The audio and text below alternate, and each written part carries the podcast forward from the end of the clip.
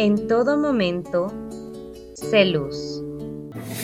Todos nacemos con dones y talentos que nos hacen únicos y diferentes a los demás. En el transcurso de nuestra vida, de acuerdo a nuestras preferencias, se van convirtiendo en habilidades que nos identifican.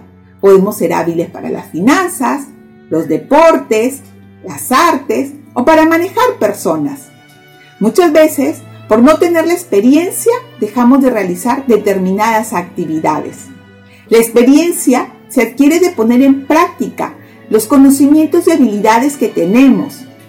Actualmente, una amiga organiza reuniones vía Zoom. Ella hace las diapositivas, pero otra persona da la charla, ya que ella considera que no tiene experiencia en manejar la plataforma virtual. Muchas veces, por temor, no nos lanzamos. Es momento de hacerlo.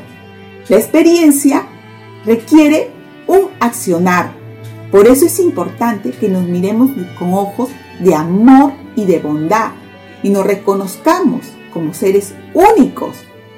Esta época que ha cambiado nuestra vida, los invito a tener una actitud positiva, una mentalidad abierta y creativa al cambio, a las nuevas ideas que van a cambiar nuestra vida, así como seguir aumentando nuestros conocimientos, especialmente los conocimientos tecnológicos y digitales que marcan esta etapa.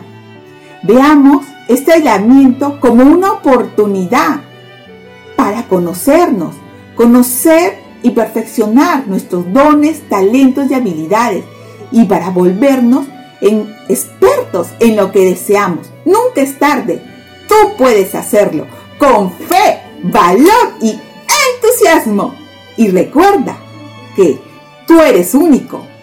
Tú tienes una misión y tú puedes hacer la diferencia. Tú eres único, tienes una misión y puedes hacer la diferencia.